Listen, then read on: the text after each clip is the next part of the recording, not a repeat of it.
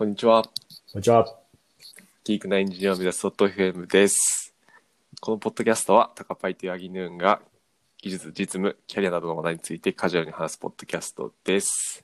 はい、タカパイと言います。はい、やりねんです。よろしくお願いします。お願いします。はい。はい、はい。はい。いやー、すいませんでした。ちょ、ん日曜日、あ、日曜日収録でしたよね。あ、そうですね。日曜僕日収がちょっ。と体調悪くて、今、祝日の火曜日に撮ってますね。いえいえいえ、あの、体調第一なんで。そうですね。いや、もう、やっぱ加湿器つけないとダメですね。やられちゃいますね。ああ、確かにそうかもしれないですね。はいもう乾燥してくる時期ですかそうですね、そうですね。明らかに変わったなっていう、うんうんその目覚めの、目覚めた時の喉の渇き具合とか、はいはいはい。唇の感じとかが明らかに変わった気がしますね、最変わ近。りましたか？はい。つけてますか？高林さんは加湿器。まだつけてないです。空気清浄機はつけてるんですけど、加湿器機能付きの。でも水を入れてないんで、加湿機能は働いてないですね。あ、今まだ。ど、どっちも、両、なんだ、ハイブリッド、ハイブリッドじゃねえや。加湿器清浄機か。そうですね。そうです。なるほど、でまだちょっと使ってないですね。なるほど。いや、僕、僕も、ちょっと、この前、あの、そろそろ加湿しなきゃあかんなと思って、はいはい。で、水入れようとしたんですけど、これなんか朝からすごい汚い話なんですけど、めっちゃ汚くて、ああ、確かに。なんか、あれですよね。放置しとくと結構、はい、はい、なんだっけ、軽きでしたっけ？なんかあですね溜まってきますよね。もうパリパリになってて、うんうんうん。で一回もう買い替えようかなと思ったんですけど、はいはいはい。まあでも、思い直して、格闘しましたね、お彼氏と。掃除したんですか？はい、そうしました。あれ、カルキはクエン酸でしたっけ？クエン酸が重曹かわかんなくなるあ、確かにそうですね。どっちだっけ？な重重曹だっけな？重曹かも、重曹かななお風呂に重曹とかして、で、漬け込んで、うん。戦ってましたね。はい、今はもうピカピカで動いておます。、よかったです。はい、よかったです。よかったです。ピカピカになって。はい。じゃあ今日の序盤は、なんか僕ら今までこういうことやってなかったんですけど、はいはい。実はあの、お便りは来てないんですけど、そうですね。ツイッターでちょいちょい反応いただいていて、うんうんうん。で、反応いただいていて認知もしてたんですけど、このポッドキャストの中でこう紹介させていただくみたいなことを今までしてなかったので、ちょっと序盤紹介させていただこうかなといいですね。はい。はい。ありやっていきましょう。がとうございます。そうですね。まあ、いる、なんか結構反応いただいてるんですけど、うんうん。例えばどんなものですかね？例えば、なんですかね、結構、最近このポッドキャスト聞きながら楽しくリフレッシュできてますみたいなはい。声をいただいたりとか、はい。そうですね。あとは、あの、カレーさんからかなりうんコメントをいただいていて、はいはいはい。で、例えば、最近、あの、そのカレーさんが自分が聞いているポッドキャストを、あの、紹介してくださっているツイートがあったんですけども、まあ、その中で、この、まあ、へポッドキャストもですね、ご紹介いただく感じで、ととても嬉しかったんですけども、うんうん。確かに確かに。はいとかですね。あとは、この、えー、ごめんなさい、ツイッターの ID でアララボさんで、はいはい。アララボさん。はい。カレーさんから勧めてもらった理科エンジニアを目指す .f を聞いている。で、初回の自己紹介のところで科学工学研究室って出てて、もしかして自分と同じとこかなと思った。おああ、なるほなるど。ほど。これは僕かな、僕そうですね。が科学工学、はいさんで、すね。うんうん。出身なんですけど、これ一緒だったらすごいですね。これすごいですね。一緒だったらはい。そうですね。運命を感じるな。はい。ちなみに、青木県というところなので、お、もしあの、聞いてくださっていたら、あそうですね。科学工学もかなり幅広い分野、幅広くて、うんうんうん。超臨界っていう、超臨界流体っていうのやってるとことか、はいはいはい。うん。まあ、流流体系とか、うんうんあと僕がいたところはトライボロジーっていうのやってましたね。ええ全然わかんないな。タイポロジー。そうですよね。馴染みがないですよね。トライボロジーは、なんか摩擦、摩擦のは科学みたいな、いえああ、なるほど、なるほど。はい、自動車の研究でしたね。はい、とかですね。あとは、えー、正則さん。ああ、正則さんから。はい。正則さんは、えー、そうですね。えー、意思決定者が English speaker な環境で働いてみたい。この方はおそらく学生、そうですね、学生さんだった気がします。学生さん。うんうん。なるほど。うんうんうん。確かに、そうっすね。 English speaker。こんな話もしましたね。そうですね。はい。いや、ありがとうございます。皆さん、反応いただいて。そうですね、ありがたいですね。あの、気軽にコメントいただけると、そうですねと。ても嬉しいです。そうですね。とても励みになりますね。そうですね反応いただけるのは。本当に本当に。はい。あとなんか、そのカレーさんがさっき紹介してくれたっていうのもそうですけど、はい。なんか、その関連であの、吉田さんっていう方が、はい。ポッドキャストフリークス .com っていううんうん。サービスをがあるよっていうのをツイートしてくださっていて、はい。ここに結構そのテック系の FM がまとめられてるっぽいんですよね。うんうんうんうん。なんで、ここを見てみるとなんかいろんなは FM いが見つかって楽しそうだなっていうのがちょっと思いました。ああ、なるほど。いいですね。うん。ああ、なるほど。し 知り合いが、知り合いがいました。あ、そうなんですか。はい。知り、知り合いがいることあるんですね。そうですね。アイコンが特徴的な方だったので。ああ、なるほど、なるほど。はい。ああ、なるほど。JSON で、なるほど。ここにプルリクを送れば載せていただけるんですね。はい。フリークを送ろうと思います。あ、よろしくお願いします。はい。ありがとうございます。確かに、ヘイポッドキャストも一応公式アカウントは持ってますからね。そうですよね。でも多分あんまり公式アカウント持ってないポッドキャストもありそうなんで、うんうん。そういうの結構探しづらいじゃないですか、またポッドキャストって。確かに。あまりレコメンドもそんなに多分そうですよねうまく。されてこない感じがあるんで。うんうんうん。確かに。いいですね。うんうん。はい。そんな感じですね。そんな感じですかね。はい。はい。では、では、はい。今回のテーマに行こうと思います。はい。はい。えーじゃあ、八木さん、今回のテーマは何でしょそうですね。はい、と言いつつ僕が担当だったんですけど、はい。今回は、えっ、と、今回テックブログの紹介ですね、また。うなるほど、なるほど。はい。で、えーこれは Measuring Success with Experimentation といううん eBay のテックブログの紹介をしようと思います。うんうんうんはい。良さそう。タイそうですトルは。そうですね。で、これはですね、2019年、うんうん。なので去年、まあ去年といっても、もう11月で、そうっすね。そうか、もう今年もあと1ヶ月ちょいですけど、2ヶ月ぐらいですけど、はい。うんうん。そうですね。まあ、約1年前にポストされたブログで、で、えっと、あ、なんでしょうか。eBay ってなんか EC サイトでしたっけ？あ、そうか。eBay は、えー、と、実はあの、マーケット、えっと、オオークションかな？オークションで、あオークションかフフリマ、うんうん、うんオーク。ションです。オークションあ、そうか、インターネットオークションか。ですね。なるほど、なるほど。ちょっとうオークションだったか、フリーマーケットだったかは、うんっ。と定かではないですけど、確かに。世界最多の利用者を持つ。はい。なるほど、なるほど。なるほど。そういう企業さんのはいブログってことですね。そうですねうん。あ、なんか、あ、すいません。フリマっぽいです。フリマ。うんうん。なるほど、はい。ですど。。ありがとうございます。はい。でですね。で、そこの experimentation science team というチームがあるらしいんですが、うんこの方が書いたブログでした。はいはい。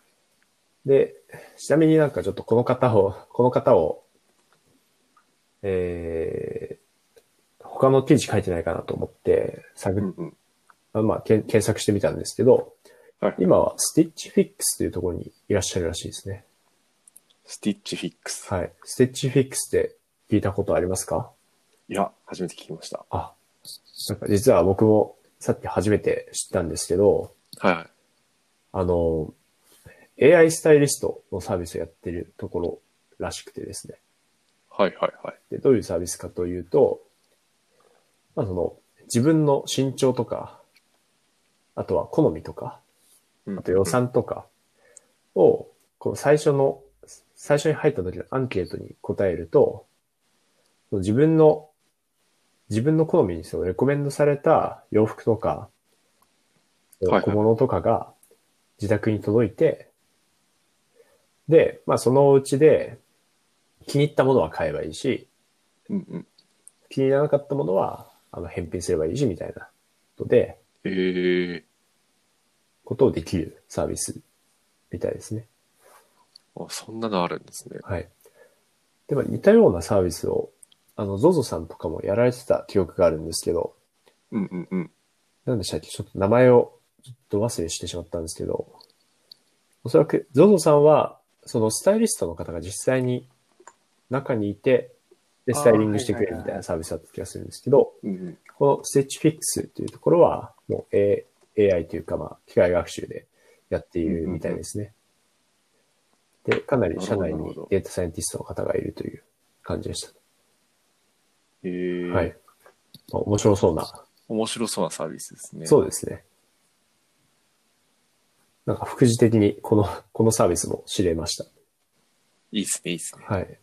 はい。で、ちょっと、すみません。それ、そらしてしまったんですけど、で、どういうブログかというとですね、まあ、主に一言で言うと、プロダクトの、あの、AB テストを行うときの、そのメトリックス、評価指標で、どういったものを置けばいいんですかというものを問いに答える話でした。うんうん。はい。まあ、ここってかなり、ま、悩みますよね。そうですね。めちゃくちゃ悩みますね。はい。まあ、何個置けばいいんだとか、うんうんうん。うん。あと、役割が違うものとかもあったりはいはいはい。するので、まあ、結構悩みがちなところだと思うんですけど、うんうん。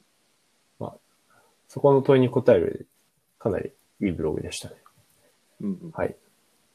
で、ちょっと内容のところに行かせていただくんですけど、で、内容がですね、まあ、まずは、成功を定義しろというところから始まっていて、で、つまりその、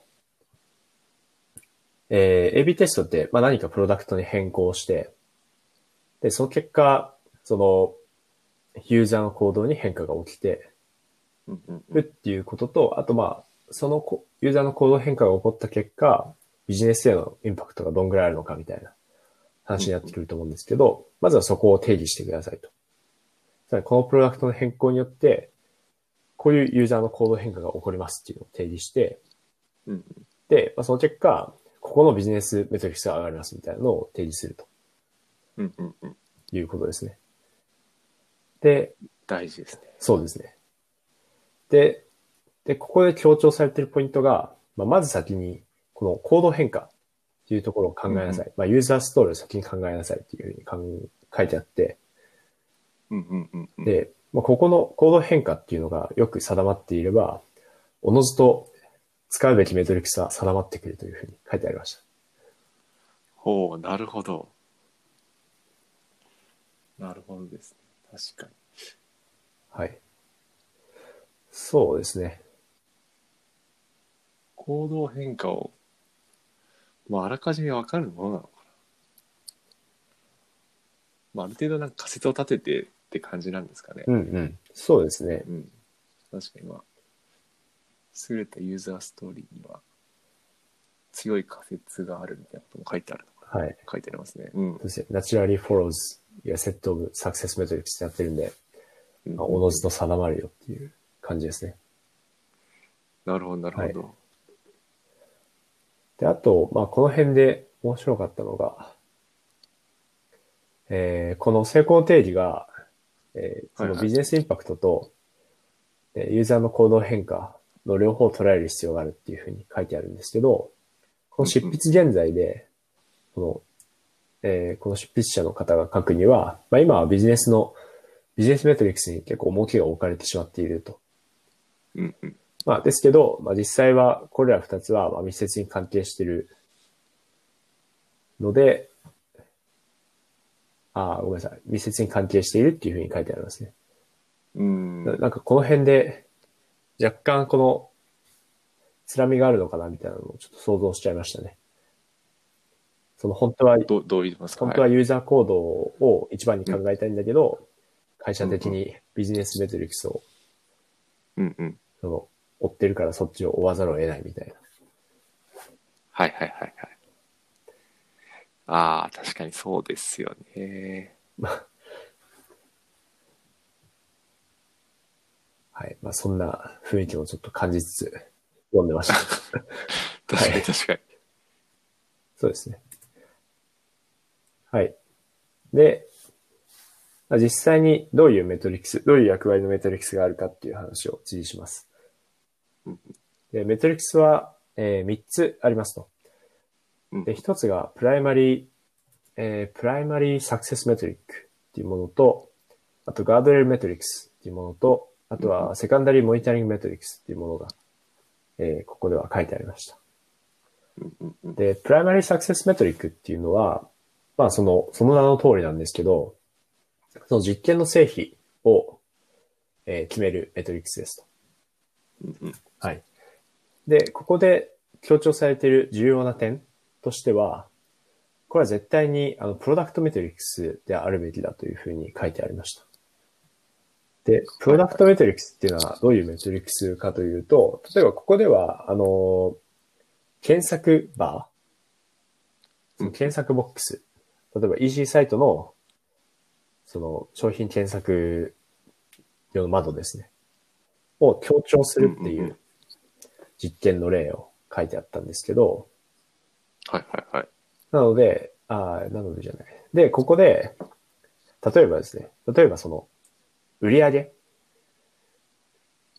その、サイト全体の売り上げっていうのを AB して、こう比較すると、その、検索バーのその変更の位置から売り上げ上がるまでに、めちゃくちゃはいはいパネルを得るわけですね。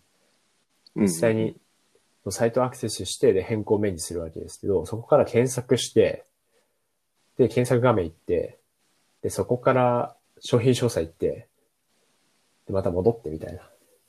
うんうんうん。かなりのパネルがあって、で、その過程で確かかん、その、落ちる、どんどん落ちていくし、ノイズも乗っていくと。うんうんなので、その最終、売り上げっていうのはさ最後のそのパネルのところなので、そこをそのサクセスメトリックスに置いてしまうと、全然変化が検出できませんみたいなことになるんで、その変化に対して起こるであろう、一番、一番っていうかまあ、十分に近い、その行動変化を捉えられるようなメトリックスで評価をしましょうっていうことが書いてありましたね。なるほど。これは結構各所でも言われて、前もちょっと話した、話しましたよ。なんかその、うん大きすぎるメトリックスを置くんじゃなくて、まあ小さいというか、より近いところにうん、なんか数値を置いた方がいいっていうのは、はい確かにそうですよね。そうですね。うん、だからこの検索バーとかで言うとあれですね、検索された回数とか、そういうところに、成功指標を置いた方がいいって話はい、ですそうです。うんうんそうですね。はい。っていうのがプライマリーサクセスメトリックでした。はい。はいで、もう一つあるのがガードレールメトリックスですと。で、ここは、まあ、どういうものを置くかっていうと、その、ここにはあのビジネス指標とかを置いてもいいですっていうふうになってます。でまあ、ガードレールのこの名の通り、まあ、ここに置いた指標は、あの、悪化させたくないですっていうようなものを置くと。うんうんうん。まあ、例えば、eBay の例で言うと、GMB っていう指標があるらしいですけど、グロスマーチャンダイズボートっていう指標があるらしいですけど、まあ、これは、ええまあ、総売上みたいなところですよね。で、あと、うんボートアイテムズ、BI って呼ばれるような指標があって、これはナンバーオブアイテム数、あ、まあ、そのままか。ボートアイテム数だから。うんうんうんはい購買されたアイテム数。買われたはい数。とかを置いて、で、これがちゃんと下がってないことを確認するべきっていうふうになってますね。はい。うんうんうん。まあ、これも、なるほどって感じで、はい。まあ、十分に近い指標で成功を定義しつつ、それを包括するような指標は下がってないってことを確認するっていう感じですね。はい。確かに、この辺、カバ本にも書いてあった気がします。あ、なるほど。そうか、高林さんも弱いって言うから。八木さんおすすめの。そうですね。八木さんおすすめ。そうですね。はい。っていうのがガードルメトリックスでしたと。で、まあ、ここ、ちょっと補足すると、多分ビジネス指標とか以外にも、えーあってよくてですね。えー例えば、例えばなんだろう、えー、例えば、えーえーお問い合わせ数とかもありですかね。その、はいはい。めちゃくちゃわかりづらい。サイトがわか、お問い合わせ数はちょっとあれ遠いかもしれないですけど、ただサイトがわかりづらくなったことによって、まあ、ここで言うと検索バーの、その目立たせようと運営側はしてるんだけど、実際ユーザー視点から見ると、とても見づらくなったとかいうことがあれば、うんうん。もしかしたらサイトへの訪問頻度が落ちるかもしれないし、みたいなことがあるので、確かに。その、滞在そうですね時間と。かもなんか、そうですね。はい。そうですよね。とか、そういう訪問頻度とか見るとかっていうのも、それもガードルメトリックスに入ってくると思いますね。うんうんうん。はい。で、最後が、えーセカンダリーモニタリングメトリックスっていう風になってるんですけど、まあ、これはメトリックス、その実験の評価、その実験の成否を決める上では、まあ、そんなに貢献度はひ高くないですっていう感じなんですけど、ただこの実験って、まあ、学びを得ることも、まあ、一つの目的。そのリリリースの判定を行うっていうこともまあ目的なんですけど、その想像と違ってたときに、何か、その、まあ想定してたことと実際に起こったことの差分が学びだと考えると、まあそこをいろんな角度から見れるっていうのは重要ですよね。で、うんうんまあその切り口を見るのがこれらですと。セカンダリーモニタリングメトリックスですね。はい。うんで、まあ、ここに含まれるのは、まあ、いろいろあるんですけど、と、さっき、まあ、いろいろファネルありますっていうふうに言ったと思うんですけど、そこの、その先のファネルの遷移率とか、あとは EC 系のサイトだと多いと思うんですけど、まあ、Amazon とか、例えば例に取ると、検索もあるし、購入まで至る動線に検索もあるし、トップページのレコメンデーションもあるし、商品ページのレコメンデーションもあるじゃないですか。いろいろ。はい。うん。で、検索バーを例えばそこで強調したとすると、じゃあ他の動線はどう動くんだろうみたいな。はい検索からの売り上げが増えましたと。売り上げとかまあ流入が増えましたと。で、ただ他のそのレコメンデーションとかの流入ってどうなったんだろうっていうのは、割と気になるところかなと思うんですけど、まあそういうのを確かに。置くところですよっていうふうに書いてありますね。なるほど、なるほど。っていうのが、その実験で置くべきまあ3種類のメトリックスっていうところでしたと。はい。うんうんうん。なんかここまで大丈夫ですか？高部さん。あ、もうすごいなんか、あれですね、いいことが書かれてますね、満載に。そうですね。なんか一個思ってるのは、はなんだろうな。その主要な成功指標を決めるのはなんかむずい、むずいなと思っていて最近。なるほど。まあなんか、まあ一つなんかそのビジネス的な、まあ KPI がありますと。KPI、うん。はいなんかありますと。なんかそれに向けたその、そある実験の、なんていう先行指標っていうんですかね。なんかその KPI にちゃんと因果関係のある指標を定義するのがなんか結構難しいかなうんとうん。思ったりしてましたね。なるほど。思ったりしてますって感じですかね。なんかこの検索バーに手を入れるとかだと、まあその検索回数とか結構、はい分かりやすいものが置けそうなんですけど、なんだろうな。多分なんか、なんかアプリを運営してるとしたら、なんかそのアプリの起動回数をその KPI とかに置いておい。て、なんか、まあそれを上げたいですと。でなんかそれの時のその先行指標ってはい。何があるんだろうみたいな、多分いろんなものがこう、噛み合わさってると思うんですけど、なんかそれを定義するのは結構難しいなってなんか最近思ってますね。それはめっちゃむずいと思います。はいむ。ずいっすよね。ちょっとこれとは離れちゃうかもしれないですけど。そうですね。うんうん。うん。確かに、そうですよね。確かにそこは悩みどころ。そうなんですようんうんね。なんでもそそうですね。結構まあ、今の話聞くと、やっぱりその二次メトリックスって結構重要なのかなと思いまして、まあもちろんその、 primary の metrics が大事だと思うんですけど、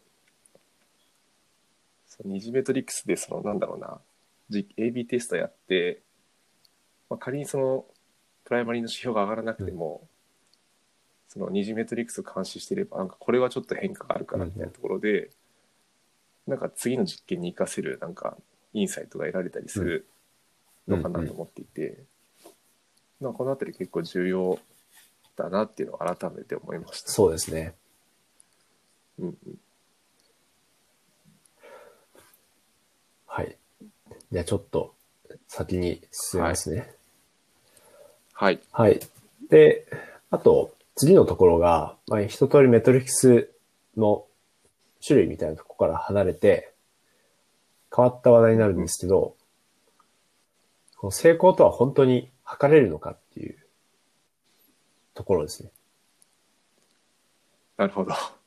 で、これ、まあ、どういうことを言ってるかというと、まあ、例えば、その、実際に、その、介入、あのその、プロダクトの変更に当たるユーザー数ってどんぐらいいるんでしょうかっていうふうに書いてあってですね。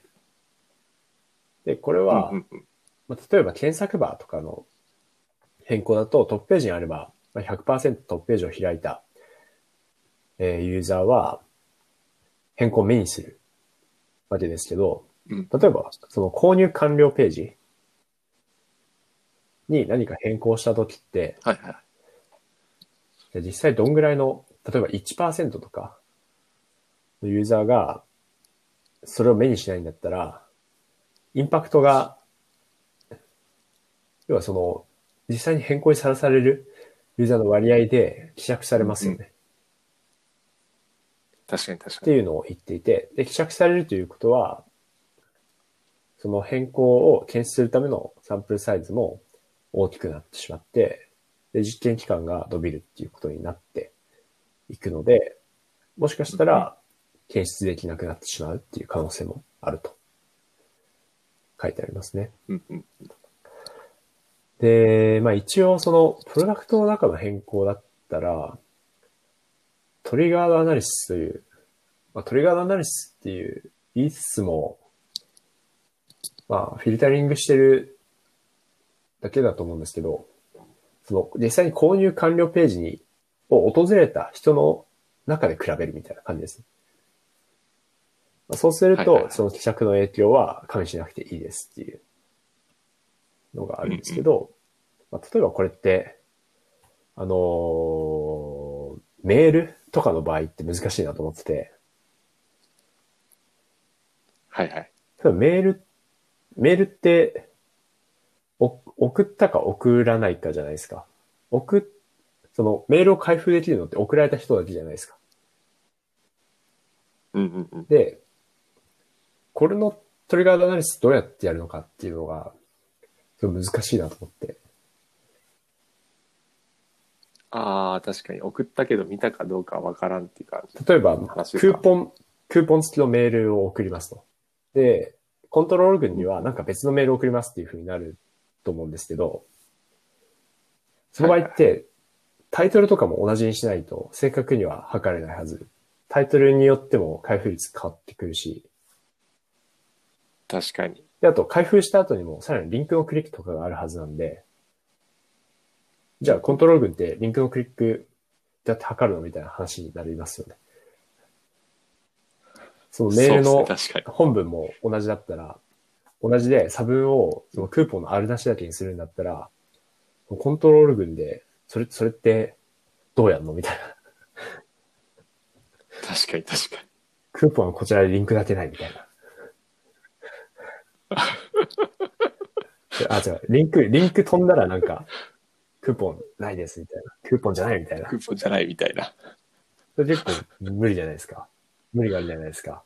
確かに確かに。まあ、これは、できる場面とできない場面がやっぱあるなとは思うんですよね。はい。まあ、あとはメールを。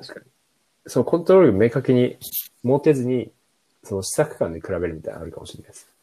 そのベースラインで、ベースラインとなるようなキャンペーンをこうんう置いといて、それと比較してみたいなのだったらできるかもしれないですね。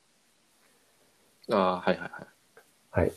と、あと、ここで述べられてたのが、さっきのあの、GMB の例なんですけど、まあ、GMB みたいな指標ってかなりノイジーですというふうになっていて、で、やっぱここでも、その、トップレベルというか、その検索バーの変更から得られる、その GMB の、その、レフト分って、そのファネルを返す分だけどんどん希釈されてきますっていうふうになっていて、で、まあ、例えば最初100%でも、GMV に現れるような変更を得るために、例えば1%になってるとすると、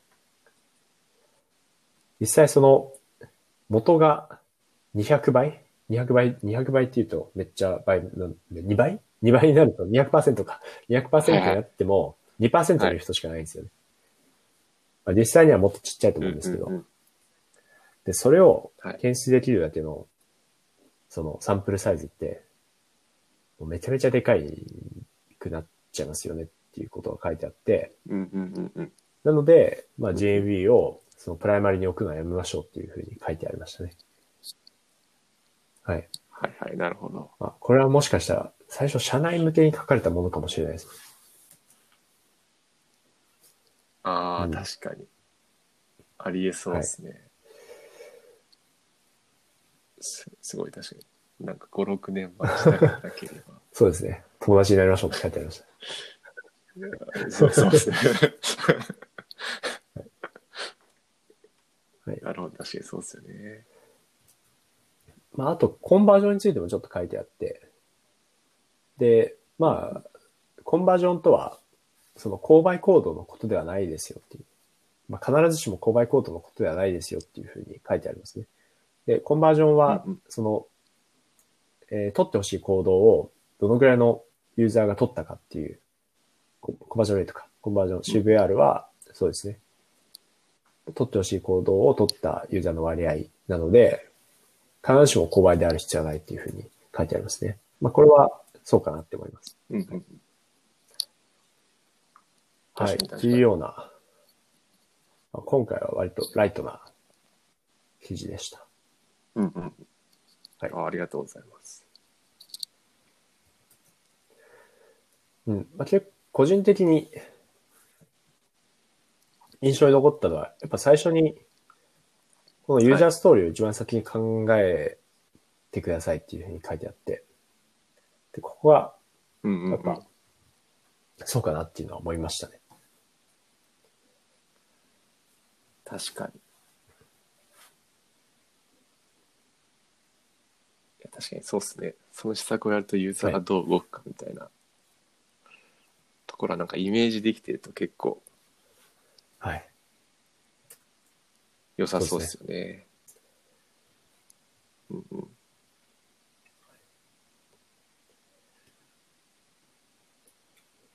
はい。うんうんまあ、今日はそんな感じですかね。はい。はい。はい。はい。こんな感じですかね。はい。ということで、えーっと、本日は、えっと、eBay さんの、まあ、技術ブログですね。AB テストによる技術ブログについてお話ししました。はい。えーっと、質問、コメント、は、えっと、Google ホームや Twitter のハッシュタグギークアンスコエンジニアでお待ちしております。はい、ご視聴ありがとうございました。はい